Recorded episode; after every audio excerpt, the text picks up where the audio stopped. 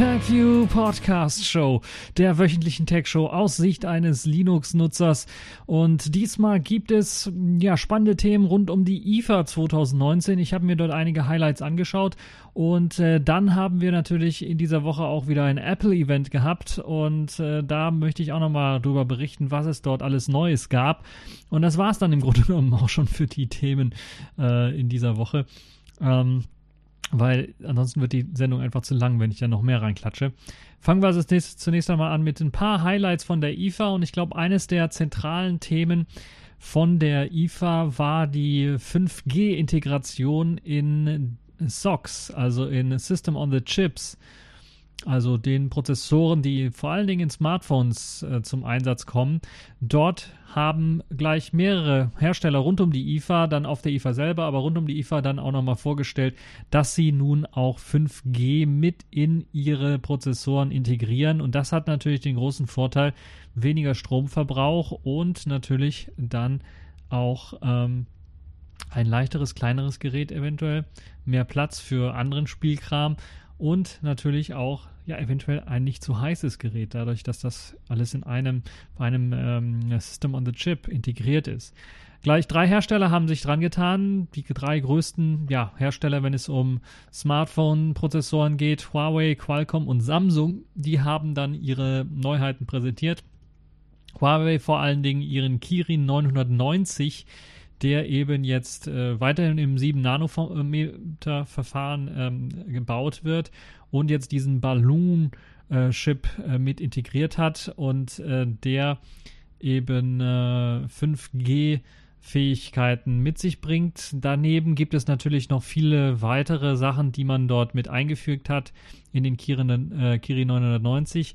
Äh, es wird zwei Varianten geben und das ist das, was wahrscheinlich in Zukunft äh, auch bei den anderen Herstellern der Fall sein wird, dass eben äh, neben, also für die neuen großen Prozessoren, äh, neben den 5G-Varianten ist dann definitiv auch ja die gleiche Prozessoren, äh, die gleichen Prozessorfamilie auch ohne 5G geben wird. Äh, ganz einfach aus dem Grund, weil es etwas billiger ist und natürlich dann auch für günstigere Smartphones im Einsatz ähm, äh, sein kann. Zum einen, zum anderen aber auch weil es natürlich äh, noch eine sehr neue Technologie ist. Eine kleine Ausnahme, neben Huawei, die ja ihren Kirin vorgestellt haben, und eben eine Variante mit, 4, mit, mit nur 4G und eine mit 5G-Modem integriert, äh, ist Qualcomm so ein bisschen, weil Qualcomm mit ihren Snapdragon-Prozessoren ziemlich beliebt ist. Äh, die haben nicht nur vor, in ihrer 8er-Reihe, in ihrer 800er-Serie, äh, 855er Plus ist ja jetzt der aktuellste, ähm, dort in dieser 800er Serie, die für Spitzenklassen-Smartphones ausgerichtet oder ausgelegt ist, einen 5G-Chip mit zu integrieren, sondern auch in ihre 7er-Reihe. 730er-Chip ist schon eine Stufe runter beispielsweise. Oder in der 6er-Reihe, 660er ist beispielsweise auch so ein sehr beliebter Chip, äh, Chip der eingesetzt wird. Ähm, in diesen Reihen, also Snapdragon 700er und 600er Reihe, sollen 2020, also den Mittelklasse-Smartphones, dann auch die 5G-Technologie mit drin äh, stecken. Und äh, das könnte natürlich ziemlich interessant sein und dafür sorgen, dass 5G eventuell schneller Verbreitung findet, als wir das so gedacht haben. Und ähm, ähm, müssen wir mal schauen, wie sich das weiterentwickeln wird. Äh, Samsung hat auch ähm, einen Prozessor vorgestellt, den Exynos 980, äh, der mit äh, 6 CPU-Kernen daherkommt, aber auch ein 5G-Modem mit integriert hat und äh, ist auch für die äh, Mittelklasse gedacht, dieser Chip eher. Aber es gibt halt eben, ähm, äh, es gibt halt eben dann auch noch äh, kein so richtiges Smartphone, was damit rauskommen wird.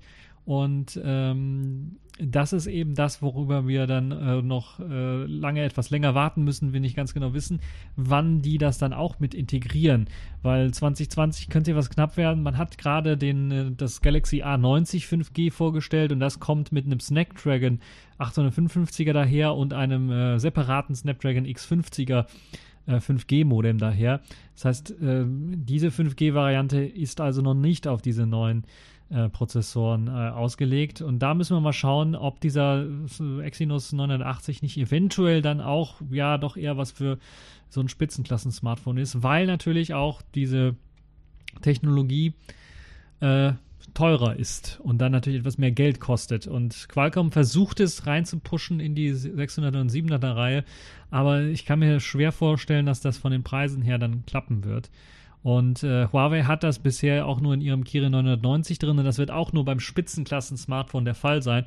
Und wir werden jetzt dann nächste Woche wahrscheinlich darüber reden, was jetzt das neue Spitzenklassen-Smartphone von Huawei angeht, wie es dann aussieht mit äh, dem äh, Mate 30 und dem Mate 30 Pro oh, in welchem dann jetzt der 5G-Chip drin steckt, ob es dann eine extra Variante gibt oder ob es standardmäßig mit einem 5G-Chip ausgeliefert wird. Da müssen wir nochmal schauen. Es sieht auf jeden Fall so aus, äh, dass wir dann in den nächsten Jahren oder im nächsten Jahr ja, den 5G-Boom erleben werden. 5G wird also den Boom nicht vom Netzwerk selber, sondern von den Chips, die das halt äh, unterstützen werden und damit natürlich auch Werbung machen werden, obwohl es ja hier in Deutschland fast ja komplett uninteressant ist für uns, weil ich glaube, außer in Bonn und Berlin, glaube ich, da gibt es ja 5G oder so ein bisschen, aber ist es eigentlich uninteressant, weil da, ja, man kann es einfach nicht nutzen. Das ist halt eben das Uninteressante an der Geschichte. Ähm, wir müssen mal schauen. Interessant an der Geschichte ist ebenfalls auch, dass, äh, ich habe ja 7, 7 Nanometer Verfahren angesprochen, was Huawei verwendet. Die Snapdragon 700er Reihe ist meines Wissens nach nicht auf den äh, äh, 7 Nanometer Verfahren und die 600er Reihe auch noch nicht. Das heißt, da setzt man also größere Verfahren noch ein. Und auch bei Samsung hat man es eigentlich im Grunde genommen gar nicht geschafft, das in einen 7 Nanometer äh, hineinzupacken äh, wie beispielsweise dem Exynos 9825. Ähm, ähm, warte, der, 7, ah, der 9825 äh, ist im 7 Nanometer Verfahren gefertigt, aber jetzt der 980er Chip wird eben im 8 Nanometer Prozess äh, gefertigt und ähm, das basiert auf einer Technologie, die noch auf dem 10 Nanometer Generationsprinzip basiert und dann einfach nur kleiner gerückt worden ist. Das heißt, ähm, boah, da müssen wir mal schauen, ob das dann auch wirklich richtig stromsparend ist bei Samsung, äh, bei Samsungs Exynos-Prozessoren. Nun ja, Wer sich darüber informieren möchte, da gibt es drei Artikel, die könnt ihr euch durchlesen. Da könnt ihr das Ganze nochmal ein bisschen was vergleichen und äh, dann äh, reinschauen, was äh, ihr demnächst eventuell dann, worauf ihr demnächst eventuell äh, darauf achten sollt. Wo wir gerade bei Samsung waren, kommen wir mal zu einem anderen äh, heißen, spannenden Thema, würde ich mal sagen, auf der IFA 2019 repräsentiert im Grunde genommen, also re-repräsentiert im Grunde war das Galaxy Fold, das ja schon rausgegeben worden ist an Tester Anfang des Jahres und dann wurde dann festgestellt, ja, da haben sie so eine Schutzfolie abgezogen und dann war das Telefon hin oder man hat das mehrmals auf und zugeklappt und dann war es nach einigen Tagen auch schon wieder hin. Nun hat äh, Samsung reagiert und hat äh, das Ganze korrigiert, auch an den Stellschrauben geschraubt und jetzt nochmal äh, präsentiert auf der IFA 2019. Und zwar haben sie ja, äh, zunächst einmal das Gelenk etwas stabilisiert und dichter gemacht. Das heißt, da haben sie dann, damit da kein Staubkorn unter das ähm, Klappgelenk reinpacken soll. Also nochmal für die Leute, die es nicht wissen, das Galaxy Fold ist das ist so ein faltbares Smartphone. Das heißt, es hat ein flexibles OLED als Display, was man falten kann. Man kann es also in der Mitte zusammenfalten. Und das ist, glaube ich, eine spannende Geschichte.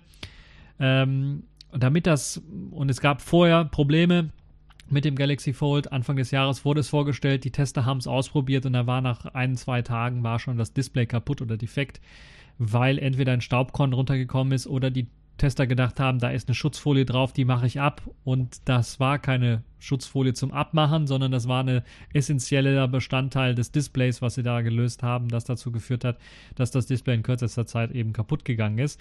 Und jetzt hat man das Ganze äh, verbessert. Zum einen hat man diese, diese Folie, die da drauf ist, äh, so, so angebracht, dass die unter den äh, seitlichen Rahmen äh, versteckt ist, sodass man sie nicht mehr abfiddeln kann und auch nicht mehr abfilden sollte.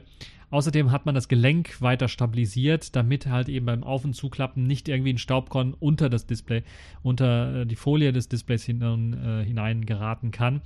Und äh, das hat eben ähm, dafür gesorgt, dass das Display jetzt deutlich besser funktioniert und äh, dass man die Spaltmaße, die da noch zu sehen waren bei den ersten Modellen, die auf den Markt gekommen sind oder die an Tester vergeben worden sind, man dann jetzt das Ganze tatsächlich auch releasen kann. Und das ist halt eben der Plan auch, dass Samsung jetzt das äh, Gerät auch tatsächlich herausgeben möchte, zum Verkauf herausgeben möchte und die ersten äh, Tester sicherlich das neue Modell dann auch wieder erhalten werden zum Test. Und dann werden wir schauen, äh, ob Samsung dann wieder mal einen Verkaufsstopp äh, erwägt oder ob es dann tatsächlich gut genug ist und dann als erstes ähm, großes äh, Falt-Smartphone von Samsung herausgegeben werden kann. Äh, Konkurrenz, äh, wie sieht's da aus? Ich glaube, Royole hat ein Fall-Smartphone als allererstes rausgegeben, nur um es rausgeben zu können. Äh, da sind zumindest solche Probleme, die Samsung hatte, jetzt nicht bekannt, aber da war natürlich auch das Design ein bisschen was äh, anders, sagen wir mal so.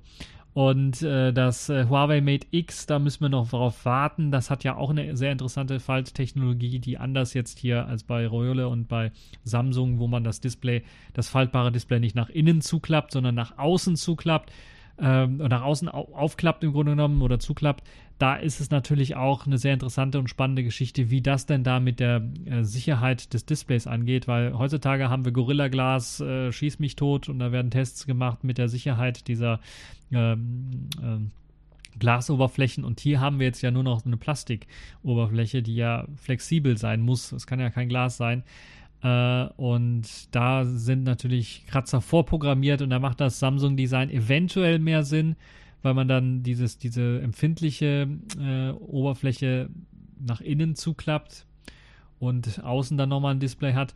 Aber äh, hübscher und ich glaube einfach mehr Sinn macht eben auch dieses äh, Huawei Mate X Design aus meiner Sicht. Ähm, auch wenn es halt wahrscheinlich voller Kratzer sein wird, wenn man es nicht halt eben äh, sehr, sehr vorsichtig behandelt. Nun, was faltbare Displays angeht, ähm, nochmal ganz kurz äh, zur äh, Erinnerung, wenn man es auffaltet, dieses AMOLED, weil die flexiblen Displays alle AMOLED sind, ähm, dann kriegt man 7,3 Zoll, also quasi Tabletgröße. Und das ist natürlich eine sehr interessante Geschichte für alle diejenigen, die mal ein Video anschauen möchten oder längere Texte schreiben möchten oder sowas auf einem Smartphone, das auch machen zu können. Ähm, Einziger großer Fail bei dem Samsung Fold, würde ich mal sagen, das haben sie in der neuen Version auch nicht behoben, weil sie sich ja da gar nicht dran getraut haben, ist dieses 4,6 Zoll große Außendisplay. Das Innendisplay sieht beeindruckend aus, aber das Außendisplay ist sowas von klein und äh, es sieht so mickrig aus, weil das Gerät ja zu, so groß ist. Wenn sie dann so ein langgezogenes Display hätten außen, es müsste auch nur HD-Qualität haben, noch nicht mal Full HD. Aber so ein kleines, mickriges 4,6 Zoll Außendisplay, das ist einfach zu klein und äh, nee, das macht keinen Spaß. Deshalb habe ich irgendwie das Gefühl, dieser, das wird sich nicht richtig durchsetzen mit diesen Fall-Smartphones. Jedenfalls nicht in diesem Design, wie Samsung das jetzt gemacht hat und für den Preis, diese, wofür sie das jetzt anbieten.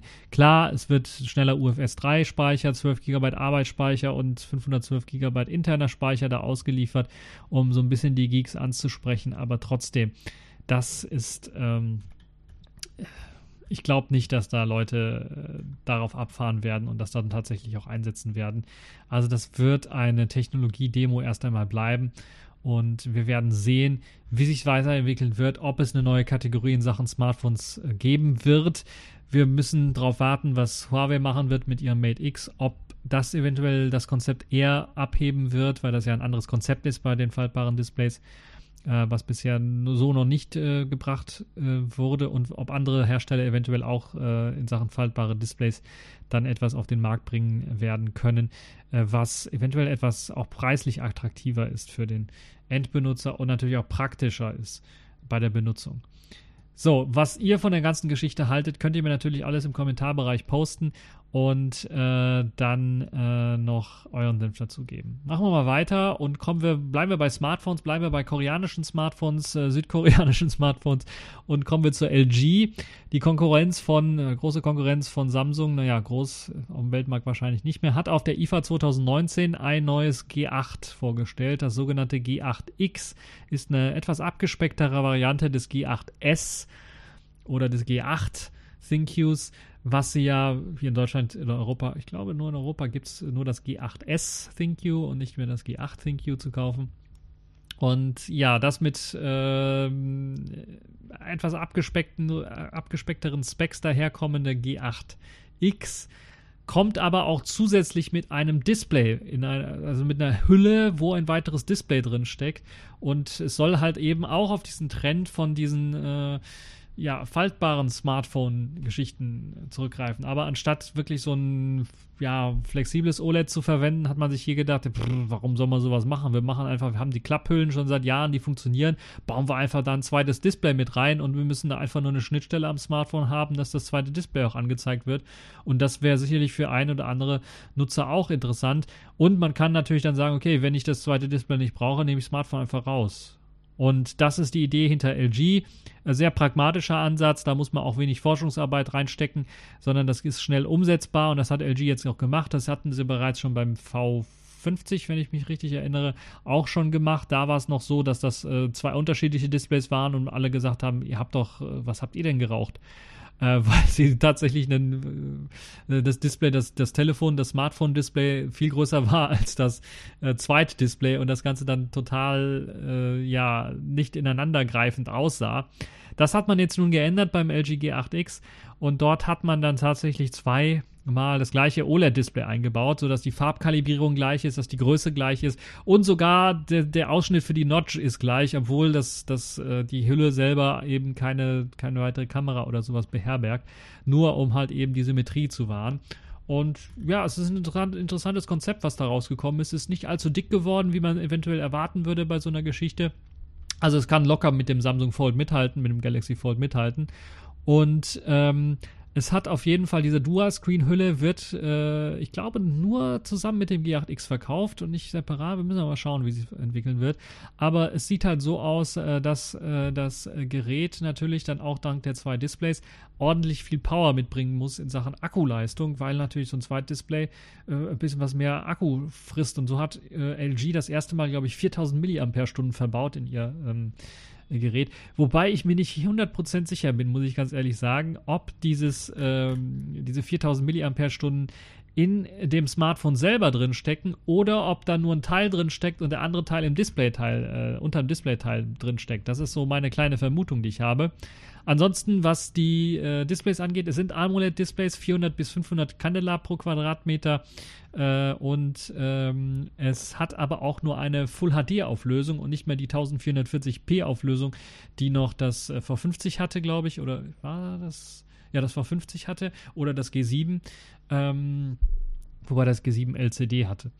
Äh, ansonsten gibt es aber auch Spieler-Spitzenklasse Geschichte. Ähm, äh, Prozessor 800, der Snapdragon 855er ist mit dabei.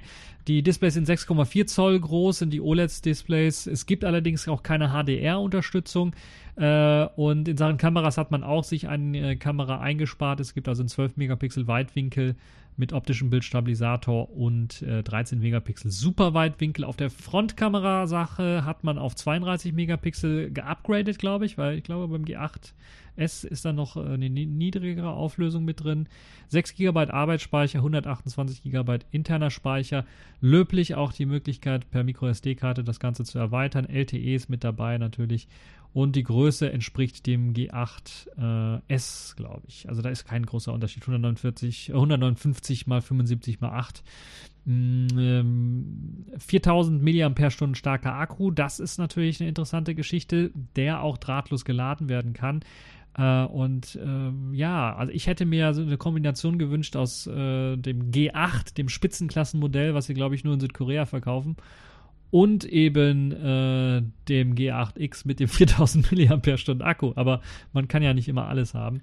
Äh, aber das würde gerade, hm, ich hätte auch auf das 1440p Display verzichtet. Äh, Full HD Display mit 4000 mAh Akku, das hätte dann auch ordentlich äh, für eine lange Live. Also ich weiß nicht, was bei LG los ist. Sie haben die richtigen Ideen, aber ich glaube, irgendwie mit den Namensbezeichnungen kommen sie nicht ganz klar. Das G8X ThinQ ist halt eben äh, in manchen Aspekten ein Rückschritt zum G8S. In anderen Aspekten halt den Fortschritt zum G8S. Und äh, ja, das irgendwie zusammenzubringen, ist halt irgendwie ein bisschen schwer.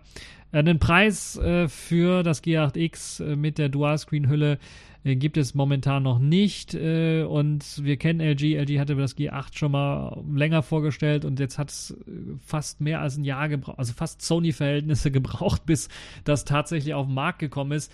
was soll man dazu sagen? Also LG, ihr müsst euch ein bisschen was anstrengen, wenn ihr hier in Europa äh, wieder erfolgreich werden wollt. Und sie waren ja mal erfolgreich mit, den, äh, mit der V-Reihe beispielsweise V10, V20, die sich hier auch in Europa doch relativ gut verkauft haben. Naja, kommen wir mal weg von den Smartphones. Das habe ich ja irgendwie schon das Gefühl, dass die IFA sich so langsam auch zu so einem äh, mobilen Konferenz äh, entwickelt. Aber es ist halt so, dass eben in Sachen äh, Consumer Electronics viel sich um Smartphone, um smarte Devices dreht. Aber wir kommen mal so richtig mal zurück zu professionellen äh, Geräten, wie beispielsweise Fernseher. Äh, professionelle Fernseher in dem Fall.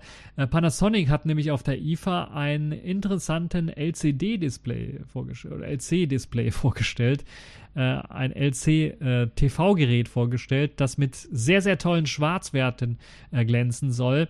Äh, die dann auch mit OLEDs konkurrieren können soll, weil OLED so, ja, der kommende Trend ist, auch in Sachen äh, TV-Geräten immer noch im Trend ist, obwohl ja andere, Samsung beispielsweise auf QLEDs äh, ausgewichen sind und ähm, ich glaube, LG immer noch auf der OLED-Schiene ist und äh, jetzt Panasonic was Neues vorgestellt hat mit der alten LC-Technik. Ja, alt ist sie nicht wirklich. Sie haben so eine Art Sandwich-Verfahren entwickelt, das im Grunde genommen einem ermöglicht, ja, ähm, Direct LED Backlight äh, zu verwenden, um eben monochrome LCDs in Full, Full HD Auflösung dann äh, äh, bestrahlen zu können. Und die sollen halt dafür sorgen, dass die Schwarzwerte ziemlich gut sind. Und davor haben sie, also ohne Farbfilter gebaut, und davor haben sie im Grunde genommen noch eine weitere Schicht eingebaut mit winzigen äh, Dimming-Zonen ausgestattet und äh, dieses LCD hat 4K-Auflösung und das soll dann für das eigentliche Bild sorgen. Und das Zusammenspiel zwischen diesen zwei gepressten Sandwiches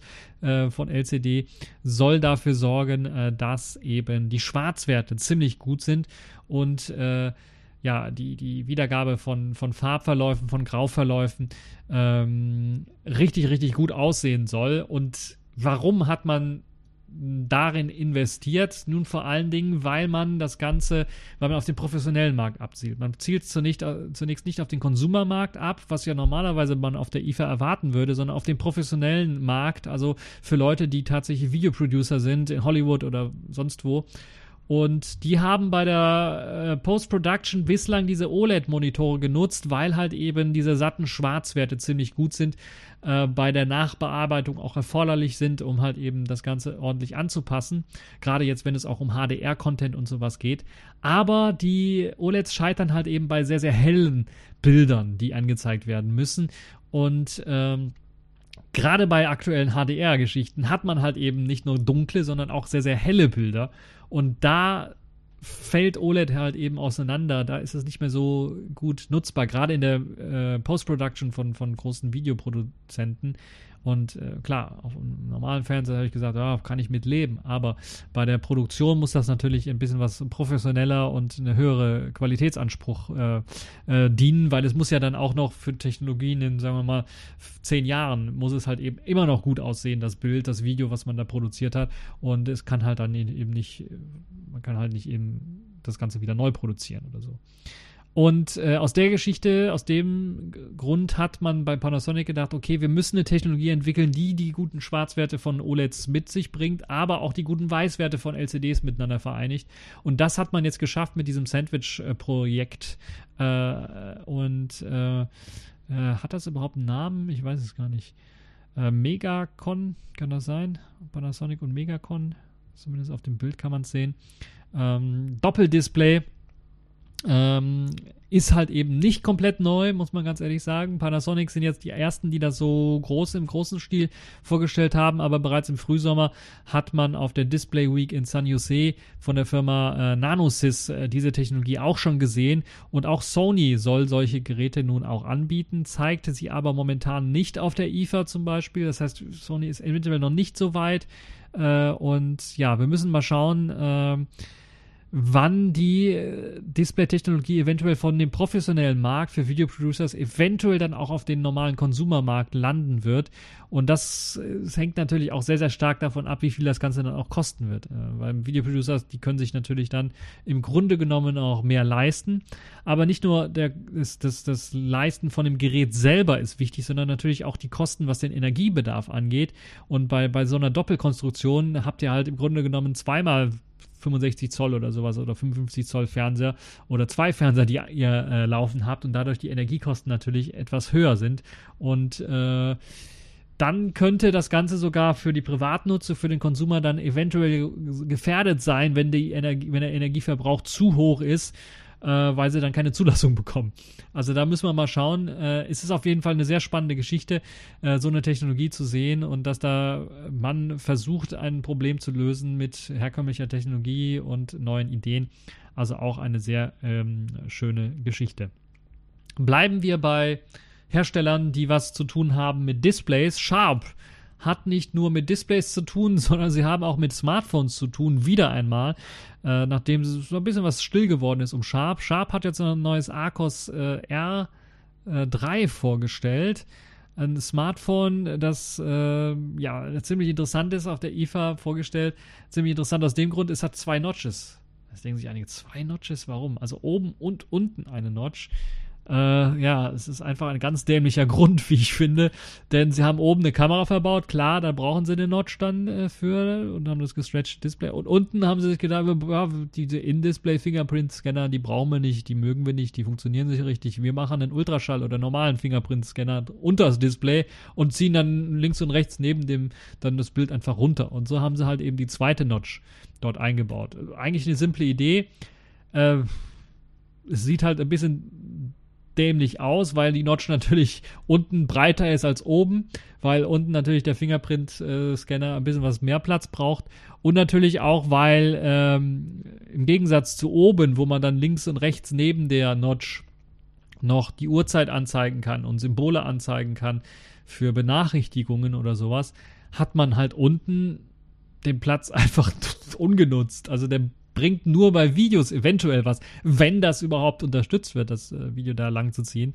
So lang. Ansonsten bringt das überhaupt nichts, also für den normalen Nutzer da äh, was zu sehen, weil, und das ist eben das Problem an der ganzen Geschichte, Android hat ja eine Statusbar unten zur Bedienung. Und die ist natürlich mittig angebracht. Und jetzt dreimal dürft ihr raten, wo der Fingerprint-Scanner angesetzt ist. Auch mittig. Jetzt wäre das kein Problem, wenn man das softwaremäßig so gemacht hätte, dass man gesagt hat, okay, wir, äh, weil Google hat ja mittlerweile bei Android dann äh, so eine, so eine Pille zur Navigation. Wenn man dann sagt, okay, die Navigationspille ist dann weg und wir benutzen den Fingerprint-Scanner als Navigationspille und kann dann darüber swipen und diese neuen Swipe-Gesten und sowas machen und hat dann links daneben den Zurückknopf. Das wäre eine Option, die funktionieren würde. Aber dazu hat sich äh, Sharp bisher noch nicht durchgerungen, das umzusetzen. Denn äh, bisher sieht es so aus, dass die Navigationspille über dem Fingerprint-Sensor angeordnet ist und dann also zu weit oben im Grunde genommen angeordnet ist. Aber warum habe ich jetzt diesen Fail äh, äh, hier in meine Sendung aufgenommen? Nun aus dem ganz einfachen Grund, weil eben das äh, das allererste oder den Trend zeigen wird wahrscheinlich für die Zukunft so ein bisschen, was Smartphone-Displays angeht, nicht die doppelte Notch, sondern eine weitere Besonderheit dieses Displays ist ein OLED-Display, 6,2 Zoll mit äh, 3120 x 1440 Pixeln. Äh, es ist also im Grunde genommen ein äh, 2,17 zu 1 Display, also ein sehr ungewöhnliches äh, Seitenverhältnis.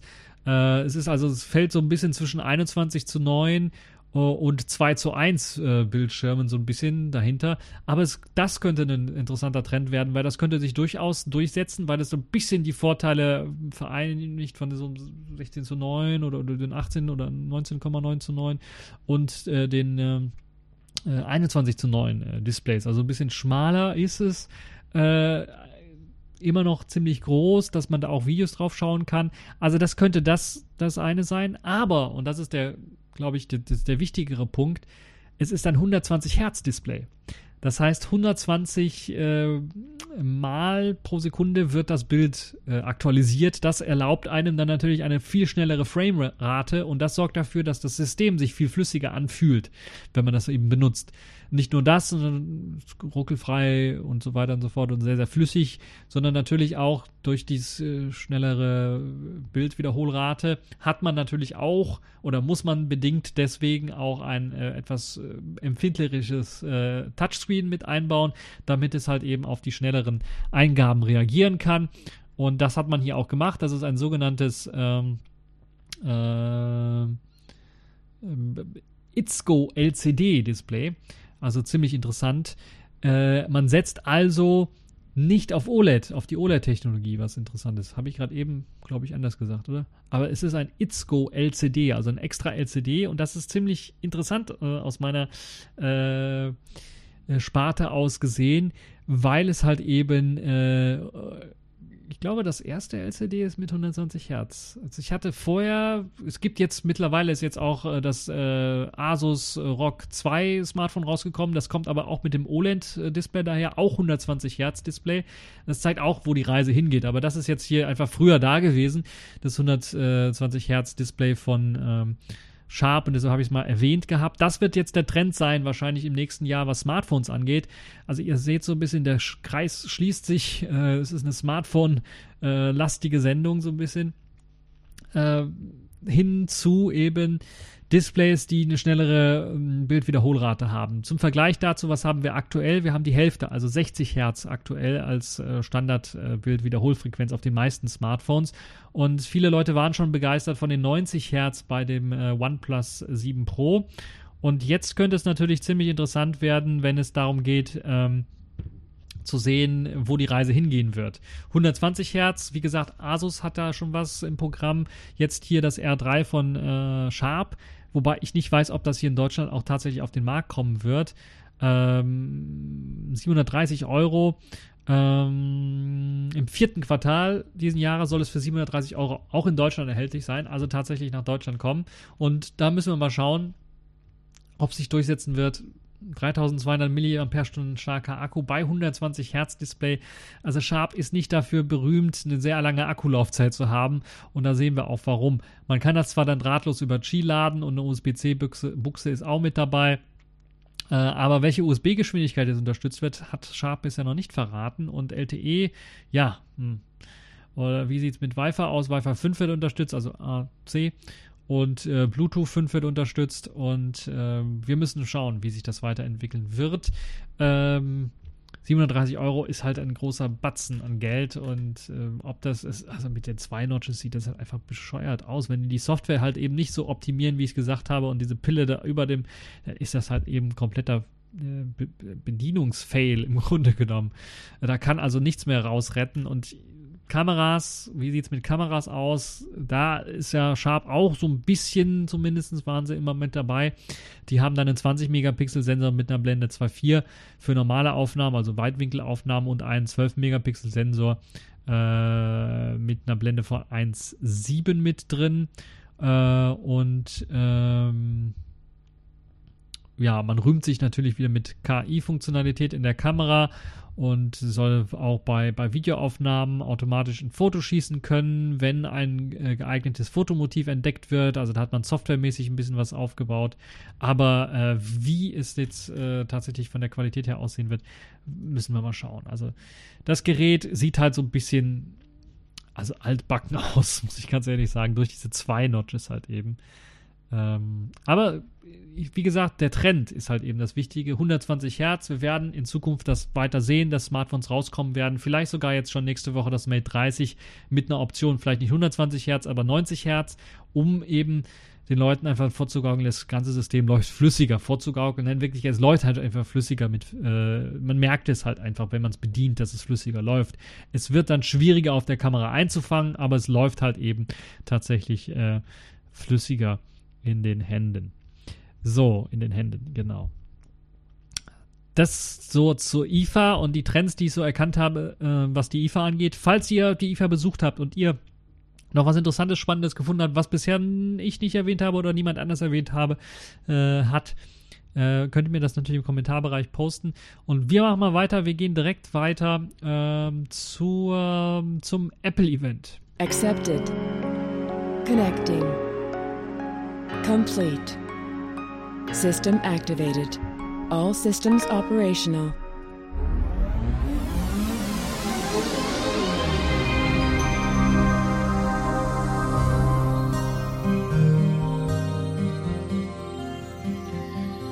Ja, das Apple-Event hat wieder stattgefunden. Apple hat neue Hardware vorgestellt und ich will das mal so quasi im Schnelldurchlauf durchgehen, was es da alles gibt.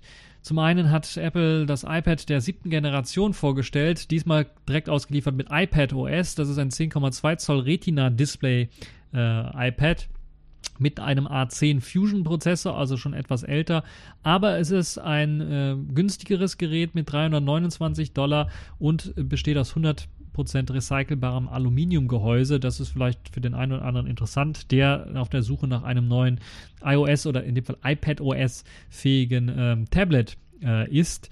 Da gibt es also jetzt ein Update, was das angeht. Ein weiteres Update ist die Apple Watch äh, vierte Generation, die nun auch ähm, Geräusche unter, eine Geräusche-Untersuchungs-App hat. Das heißt, ihr kennt ja diese ganzen Fitness-Geschichten und es gibt Untersuchungsgeschichten und Herzschlaggeschichten und jetzt ist da auch noch eine Geräusche-Untersuchungs-App mit drin, die einen warnt, wenn ihr beispielsweise in einem äh, Gebäude oder äh, längere Zeit äh, in einem Raum seid, wo die Geräusche ziemlich, ziemlich sehr, äh, ziemlich, ziemlich laut sind, weil das natürlich auch gesundheitsgefährdend ist.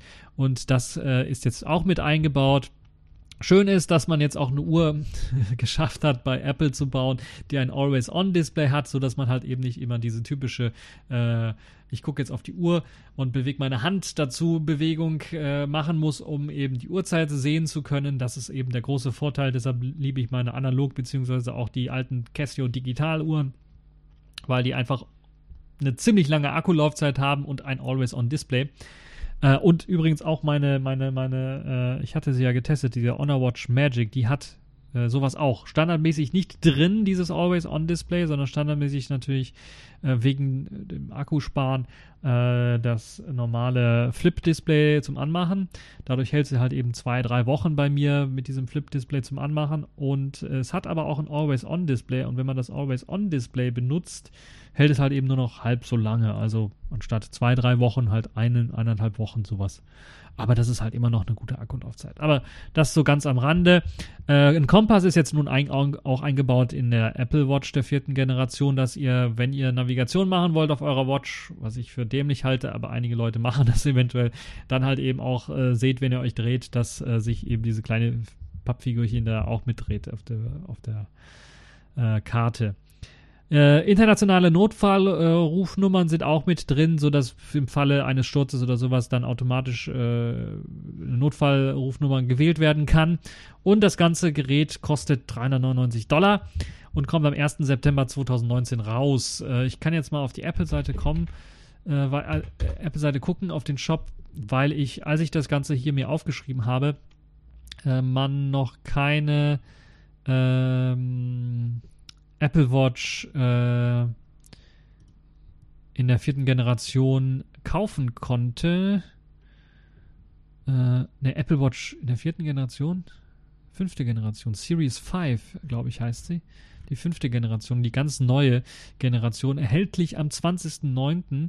Was habe ich da gesagt? Am 1. September 2019 habe ich gesagt, das ist natürlich äh, Blödsinn. Am 20.09. äh, ist äh, die äh, Apple Watch erhältlich. Und das ist die Series 5, ja, wenn ich mich nicht äh, komplett irre, kann man sie bestellen. Ich will wissen, wie viel sie kostet, damit ich euch keinen Blödsinn sage. 399 Dollar. Ich gehe mal von aus, sie kostet 390 Euro auch, aber wir werden mal sehen. Äh, 449 Euro kostet sie. Also, äh, in den USA billiger, deutlich billiger. Äh, Und hier, je nachdem, was für ein Armband, Armband ihr benutzt, kostet sie halt äh, 449 Euro. Das ist schon ein happiger Preis für die Geschichte. Naja, es hat jetzt ein Always-On-Display, aber trotzdem, die Akkulaufzeit, äh, das wird wahrscheinlich die gleiche Akkulaufzeit. Apple sagt, es ist die gleiche Akkulaufzeit wie vorher auch. Das heißt, jeden Tag im Grunde genommen laden. Nicht eine schöne Sache, wie ich finde. Dann kommen wir zum Main Event im Grunde genommen. iPhones neue iPhones wurden vorgestellt, drei Stück gleich. Äh, Nachfolger für das iPhone 10R wurde vorgestellt, das iPhone 11. Also man hat jetzt das, das X weggelassen und äh, ist jetzt wieder auf die Zahlen gegangen und ist jetzt bei iPhone 11 angelangt. Und dieses neue iPhone 11 ist eben der Nachfolger des äh, 10Rs, kommt eben dann mit ein paar Besonderheiten daher. Zum einen ein etwas neuem Design mit dem Apple-Logo nun nicht mehr äh, ja, etwas weiter oben angeordnet, sondern mittig angeordnet auf dem Gerät und ein eine matte äh, Kameraerhebung gibt es jetzt auch. Das heißt, das Gerät ist glänzend und die Kameraerhebung selber, der Kamerabump ist äh, matt gehalten. Zusätzlich zur normalen Kamera, zur Weitwinkelkamera, ist jetzt noch eine Ultraweitwinkelkamera hinzugefügt worden. Das heißt, wir haben jetzt endlich eine Dual-Kamera, auch auf dem günstigsten iPhone-Gerät. Äh, es äh, gibt bessere Fotoverarbeitungen für HDR und Gesichtserkennung. Es gibt jetzt einen Night Mode für die Kamera. Eine Videoaufzeichnung mit Weitwinkel und Ultraweitwinkel ist möglich. Und es gibt eine bessere Videostabilisierung dafür und ein virtuelles Zoomrad existiert ebenfalls zum stufenlosen Wechseln der Zoom-Stufe. Dazu werden halt eben die zwei Kameras benutzt und dazwischen wird halt interpoliert bzw. softwaremäßig äh, gerechnet. Aber das soll halt eben dafür sorgen, weil es eben stufenlos ist. Das habe ich so bisher, glaube ich, nur auf dem LG-Geräten gesehen, dass es stufenlos war, wobei ich nicht weiß, ob da tatsächlich umgeschaltet worden ist oder einfach nur reingekropft worden ist in das Video. Ähm, also dieses stufenlose Zoomen hilft eben bei Videos vor allen Dingen sehr stark. Äh, das direkte Wechseln ist aber natürlich auch möglich. Ich kann also direkt in die verschiedenen ähm, äh, in die verschiedenen äh, Module hineinwechseln, Kameramodule hineinwechseln. Die Videoaufnahme durch, äh, kann jetzt durch lange gedrückt halten des Auslöseknopfes durchgeführt werden. Gut, jetzt werden einige sich wundern, ja, wo ist denn jetzt mein Burst-Modus drin? War der, war das nicht der Burst-Modus, dass man länger gedrückt hält und dann wird dann, äh, na, Vielleicht ist das nicht mehr so vonnöten und Apple gesagt, oh, wir streichen es weg, wir machen den Videomodus draus. Ist aber eine tolle Sache, wenn man schnell ein Video drehen möchte und man muss nicht in den Videomodus wechseln, dann auf Aufnahme drücken. Man kann den Aufnahmeknopf gedrückt halten, in den Videomodus wechseln oder da wird eine Videoaufzeichnung gemacht, lässt man los, wird die Videoaufzeichnung beendet oder man drückt drauf länger und zieht dann, wischt dann nach oben, dann ist der eingerastet, der Videomodus und ähm, dann hat man äh, eben direkt das Video laufen und muss dann eben den Stop-Button drücken, um das Video beenden zu können. Ja, dann, was gibt es noch? Es, äh, Selfies sind jetzt nun auch weitwinkliger möglich. Das heißt, man hat da ein, äh, wahrscheinlich die Kamera ausgetauscht durch eine weitwinkligere Kamera. Standardmäßig kroppt man so ein bisschen rein. Und wenn man aber das Smartphone dreht, dann wird direkt in diesen weitwinkligeren Modus geschaltet. Oder man kann das manuell durch, Aus, äh, durch, durch Drücken eines Knopfes auslösen. Ähm, dann gibt es die sogenannten Slowies äh, das sind äh, Slow-Motion-Selfies, die man machen kann. Also da gibt es eben eine Slow-Motion-Funktion auch für die Frontkamera äh, im Grunde genommen. Es gibt eine Extended Dynamic Range Videos, also im Grunde genommen HDR-Videos. Und das ist eine ziemlich interessante Technologie, weil sie im Grunde genommen quasi 120 Bilder bei 4K kann das eben auch äh, benutzt werden. Und es, man verarbeitet etwa 120 Bilder pro Sekunde bei 4K, um eben äh, HDR-Videos erzeugen zu können, die dann in Wirklichkeit, glaube ich, nur 30 oder 60 Bilder pro Sekunde haben. Also schon sehr beeindruckend, wie ich finde, äh, dass man das äh, damit eingebaut hat. Äh, und 4K 60 Bilder pro Sekunde sollen jetzt auch bei der Frontkamera funktionieren. Damit das Ganze so schnell und gut laufen kann, hat Apple einen neuen Prozessor vorgestellt, der A13 Bionic Prozessor, der wieder in 7 Nanometer gefertigt wo worden ist und äh, schneller als der Vorgänger sein soll, nicht nur in CPU-Leistung, sondern auch in GPU-Leistung. Und äh, das Ganze hat man geschafft, auch noch mit einer etwa einstündigen äh, äh, Ersparnis in Sachen Akku. Das heißt, dort wird halt eben auch eine Stunde etwas länger durchgehalten beim iPhone 11. Und apropos iPhone 11, da schauen wir mal. iPhone 11, gerade im Apple Shop, wenn ich da vorbestellen möchte, ist auch ab dem 20.09. erhältlich, das iPhone 11. Das wird dann 800 äh, Euro kosten, also 799 Euro kosten. Und lasst mich nicht lügen, in, in den USA ist es wieder 100 Dollar billiger, also 699 Dollar. Äh, und das ist schon, ja, ist immer noch ein günstiger Preis für ein iPhone, aber, tro also, aber trotzdem, naja. Wenn ihr ein altes iPhone eintauschen möchtet, kann das ab äh, 589 Euro auch bereits schon losgehen. Da kommt es natürlich darauf äh, an, ihr müsst auswählen, was für ein Modell wollt ihr eintauschen. Also was für ein Modell habt ihr. Falls ihr noch ein iPhone SE habt, kriegt ihr nur 40 Euro Ersparnis. Äh, dann müsst ihr noch die Speicherkapazität auswählen. Falls ihr da also ein kleines äh, Gerät habt, dann wird es halt ein bisschen was eng. Ähm, ansonsten iPhone 8 6, 7 und äh, ihr kriegt also für dein, für ein iPhone 10R, falls ihr das habt, bis zu 300 Euro äh, äh, 10 Ersparnis auf die 800 Euro. Und ähm, äh, Lasst mich mal hier schnell durchklicken. Ah, man muss eine Seriennummer und sowas eingeben, damit das Ganze dann auch wirklich funktioniert. Also ihr könnt nicht irgendwie was vom Laster gefallenes benutzen. Und es werden halt nur iPhone-Modelle, alte iPhone-Modelle eingetauscht. Und äh, ja, weitere Modelle, falls ihr ältere Modelle habt, dann müsst ihr die Farbe nochmal auswählen, was ihr da für eine Farbe habt. Und äh, ein iPhone 5C beispielsweise könnt ihr nicht mehr eintauschen, wie ich hier sehe. Äh, das heißt, keine Ahnung, was das äh, auf sich äh, hat.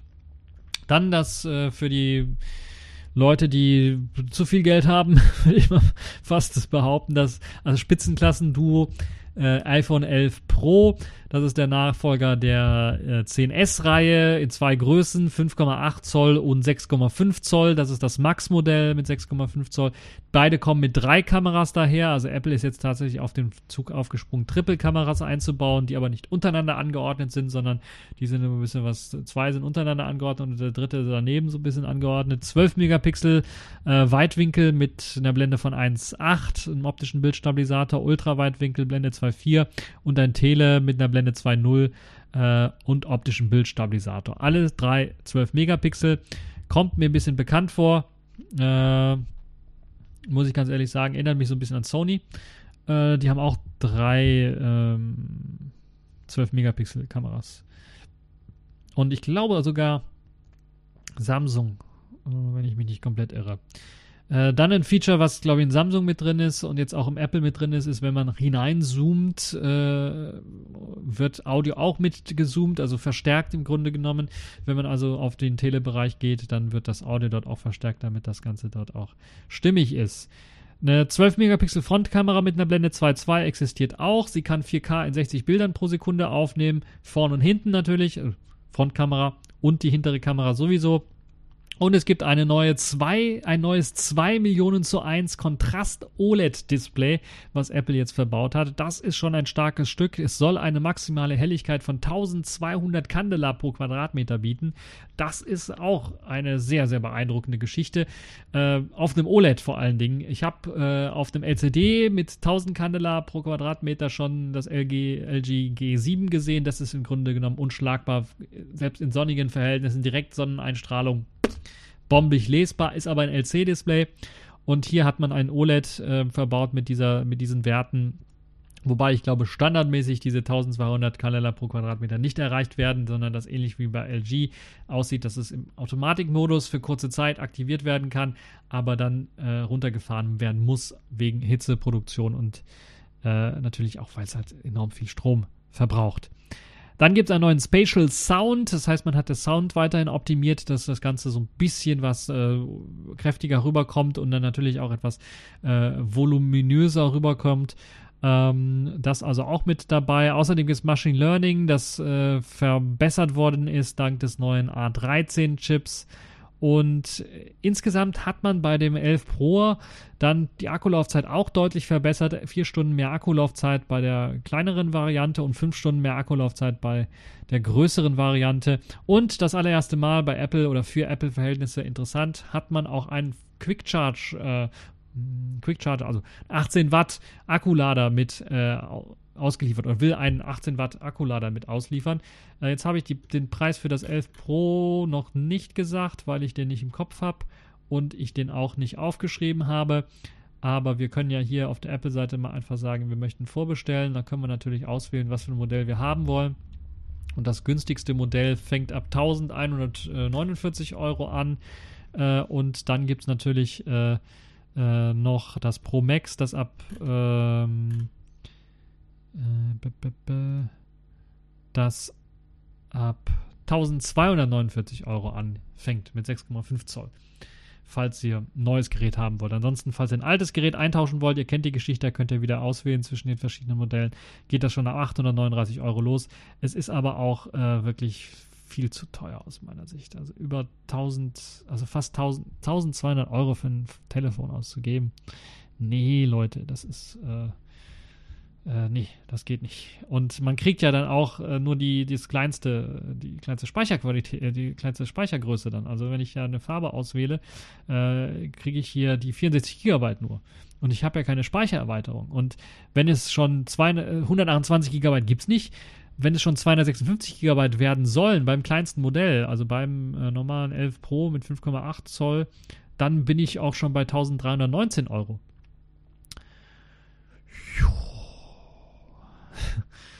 da kommen wir schon in Territorien, wo ich sage, ich habe zwei Laptops, die haben zusammen nicht so viel gekostet wie das hier.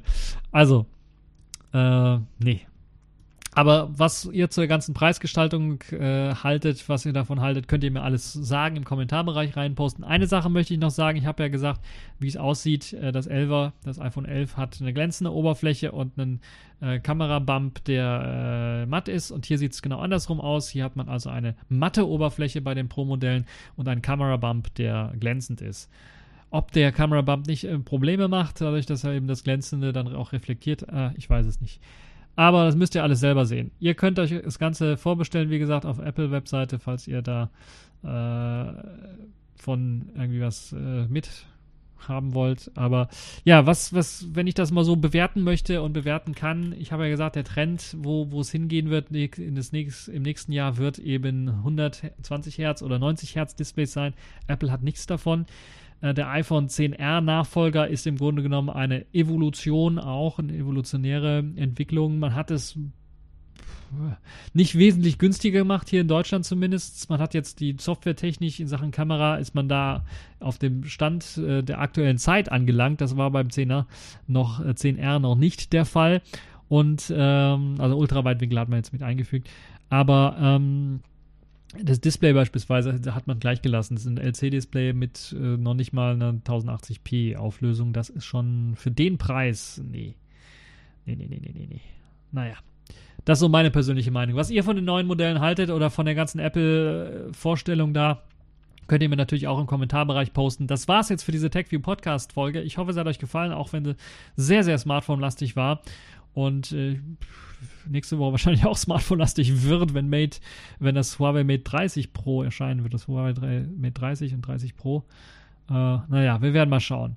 Äh, bis äh, zur äh, nächsten Folge.